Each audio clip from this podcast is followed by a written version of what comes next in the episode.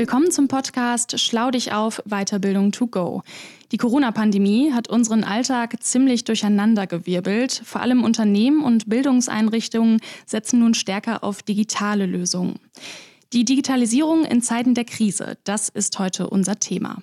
Und dafür freue ich mich sehr, dass Professor Dr. Erik Schob bei mir ist. Er ist Professor für Informationsmanagement an der Technischen Universität Dresden und ist wissenschaftlicher Leiter der berufsbegleitenden Studiengänge Management und Führung und Unternehmensführung an der Dresden International University. Außerdem ist Professor Schob Digital Fellow des Freistaates Sachsen für die digitale Weiterentwicklung der Lehre und jetzt in der Pandemie der Krisenmanager für die zwei Dresdner Universitäten. Herzlich willkommen, Herr Schob. Hallo. Durch die Corona-Pandemie standen Sie vor der Herausforderung, das Lehren und Lernen an den Dresdner Universitäten von jetzt auf gleich auf digitale Angebote umzustellen. Ist das gut gelungen? Was würden Sie sagen? Ja, denn ich hatte das Glück, lange vor der Pandemie bereits in diese Rolle hineinzuschlüpfen. Sowohl an der TU Dresden, wo ich E-Learning-Beauftragter meiner Fakultät seit vielen Jahren bin und auch das Thema der Digitalisierung von Lehr-Lernprozessen in Forschung und Lehre seit fast 20 Jahren vorantreibe, als auch in meiner Rolle hier an der DIU als wissenschaftlicher Leiter der benannten Studiengänge und Mitwirkung im Präsidium der DIU, wo meine Rolle es ist, die Digitalisierung der Lehre voranzutreiben und das schon lange bevor die Pandemie uns gezwungen hat. Unsere Herausforderung hier war es ja, jetzt den Schalter in kürzester Zeit umzulegen. Dank der Vorbereitungen ist das aber vergleichsweise gut gelungen. Wir haben bereits bei der DIU und auch in größerem Maße schon an der TU digitale Formate, auch digitale oder Digitalisierungserfahrungen, auf die wir unmittelbar aufsetzen konnten. Und die größte Herausforderung, nämlich die Dozenten, die Kollegen aus ihrer analogen Tradition mitzunehmen in eine digitale Lehre, die ist uns erstaunlich gut gelungen. Was haben Sie für einen Eindruck? Wie machen das andere Universitäten? Also eine Freundin von mir, äh, da muss jetzt auch gerade alles auf digital umgestellt werden und sie sagt, sie sieht da ein bisschen schwarz, weil sie bis jetzt ihre Module immer über eine Wahlurne gewählt hat. Also was denken Sie, wie das an solchen Universitäten laufen wird? Ja gut, das ist eine Kompetenzanforderung oder Herausforderung sowohl für die Studierenden als auch für die Lehrenden. Und äh, es kommt dann darauf an, auf welchem Niveau man sich dann trifft. Ich meine, jemand, der zum allerersten Mal versucht, eine vollständig analoge Lehrveranstaltung digital, ausschließlich online anzubieten, wird sicherlich nicht so viel didaktische Weiterentwicklung des Angebotes in so kurzer Zeit realisieren können wie jemand, der seit Jahren sich schon damit beschäftigt hat. Mit welchen digitalen Werkzeugen und Methoden können wir denn die Ausbildung und Weiterbildung da sicherstellen oder sogar verbessern?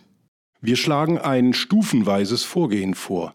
Ich sehe immer drei Stufen. In der ersten Stufe sollte man zumindest mal versuchen, das, was man ganz klassisch gemacht hat, online zu bringen. Das heißt also ein Lernmanagementsystem, eine DIO, den Campus Navigator an der TU Opal zu nutzen. Und zwar nicht nur zu nutzen, um irgendwelche PowerPoint und Skripte hochzuladen und bereitzustellen, sondern um das Ganze auch administrativ zu nutzen. Anmeldung, Abmeldung, Zubuchung zu Lerngruppen etc. Das ist die erste Einstiegsschwelle. Die zweite ist dann das Material qualitativ etwas aufzuwerten, etwas medial anzureichern. Wir können PowerPoints ganz einfach folienweise oder den kompletten Vortrag vertonen. Wir können einfache MP4 Videodateien über Streaming-Angebote bereitstellen. Und wir können auch mit etwas technischem Vorlauf solche Lehrvideos, also Veranstaltungsaufzeichnungen mit komplexeren Produktionen so gestalten, dass die Studierenden Suchfunktionen haben, auf einzelne Folien zugreifen können, daraufhin dann auch angepasste Wissenstests haben und so weiter. Die dritte Stufe wäre dann die vollständig digitale Vorlesung, die dann aber auch didaktisch ergänzt wird um entsprechende Rückkopplungen, um Feedbackmechanismen, also seminaristische Aufbereitung der Ergebnisse. In Ihren Seminaren an der Dresden International University setzen Sie das Konzept des Flipped Classroom ein. Können Sie das mal erklären? Der Flipped Classroom oder auch Inverted Classroom stellt im Grunde genommen alles auf den Kopf oder vom Kopf auf die Füße, wie man so will. Wir müssen beim Lernen unterscheiden zwischen dem Erwerb erst basalen Wissens, also von Wissensgrundlagen. Das ist der Wissenserwerb. Der wird bislang in einer Vorlesung, wie vor 900 Jahren, der Mönch in seiner Kirche dem nicht lesefähigen Publikum vorgetragen. Lesen können meine Studenten aber selbst. Also ist es doch ein leichtes, den lesenden Erstwissenserwerb online bereitzustellen. Für individuelle Laptop, Tablet, äh, ähm, Smartphone-basiertes Online-Lernen. Damit haben wir den Wissenserwerb individualisiert und digitalisiert. Viel wichtiger als der Erstwissenserwerb ist dann die anschließende Wissensvertiefung. Diese Wissensvertiefung findet klassisch in der Nacharbeit der Vorlesung in der Bibliothek statt, wo der Student versucht, seine lückenhaften Mitschriften durch Nachlesen von Büchern zu vervollständigen und endlich zu verstehen, was der Prof am Vormittag gemeint hat. Hier setzt der Flipped Classroom andere Maßstäbe. Hier nutzen wir jetzt die Gemeinschaft, die Arbeitsgruppen, Lerngruppen und den Professor oder Tutor als Moderator dieser Lerngruppen, um fallstudienbasiert, übungsbasiert das bereits individuell angelernte Wissen zu üben, zu vertiefen und dadurch besser zu verstehen und zu verfestigen.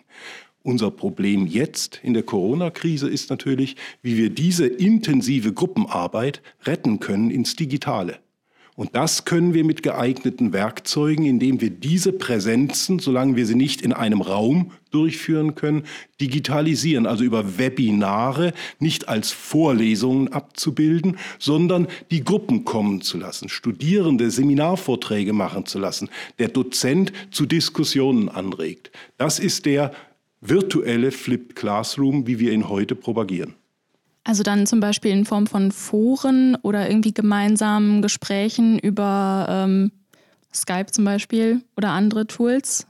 Oder wie kann ich mir das ganz praktisch vorstellen? Ja, also ich meine, es gibt geeignete Werkzeuge. Die TU Dresden hat zum Beispiel über 3000 Lizenzen gekauft, an die Dozenten weitergegeben. Es gibt wir können es grob drei teilen. Konferenzwerkzeuge, die einen Vortragsersatz 1 gegen 300 Teilnehmer darstellen, um eine Vorlesung oder Vorinformation abzubilden. Das wäre zum Beispiel GoToMeeting oder Zoom US, also solche einfachen Konferenzlösungen.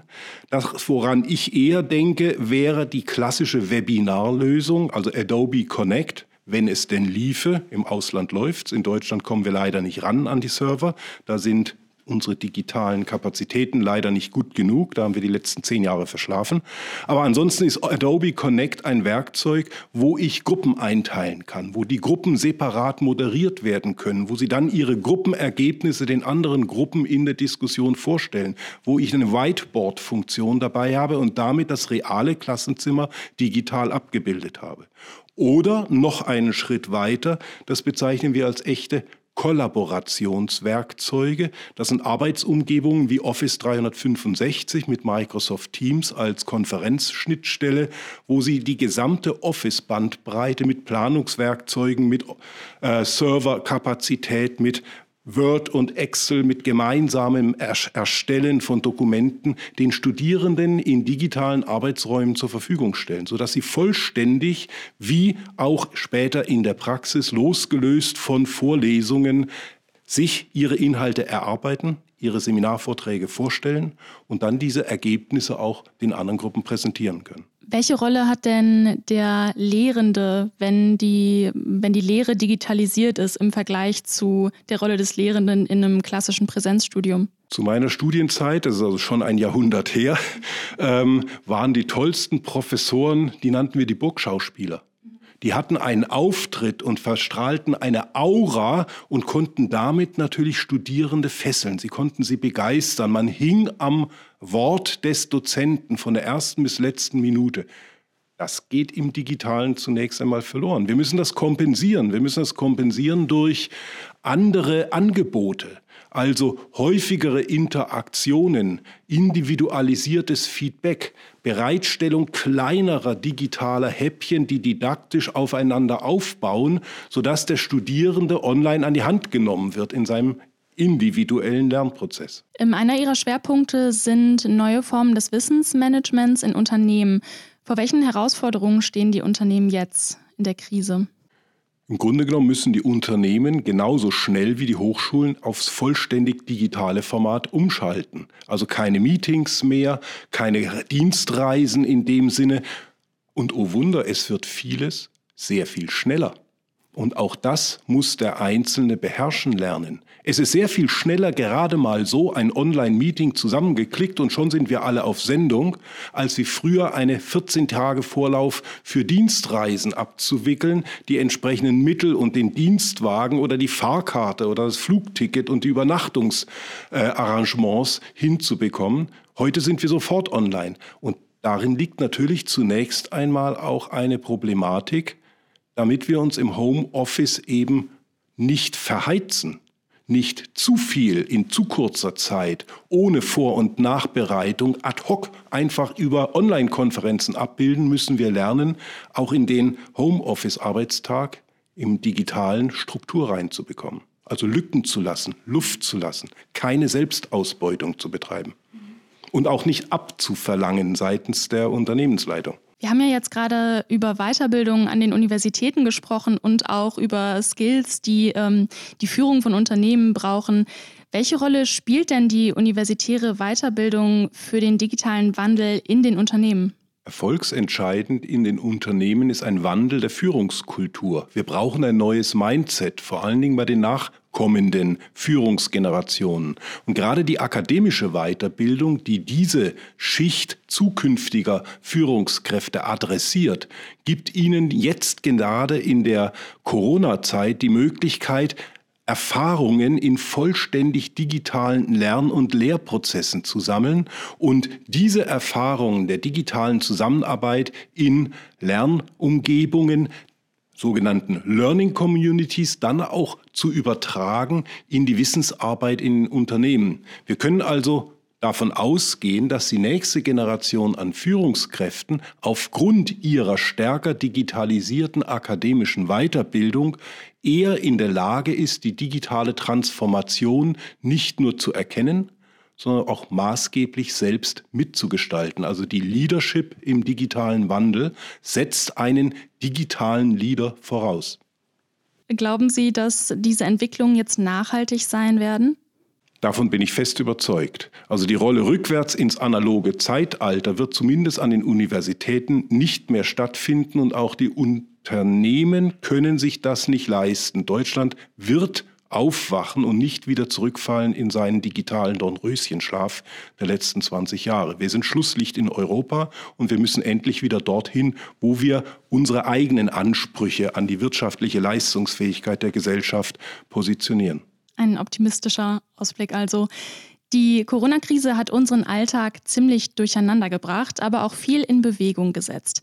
Aus unserem Gespräch nehme ich jetzt mit, ähm, dass es bei der digitalen Transformation vor allem darum geht, die Menschen mitzunehmen und dass eine erfolgreiche Digitalisierung in den Unternehmen zuallererst eine Frage der Führungskultur ist. Vielen Dank für das Gespräch, Herr Schob.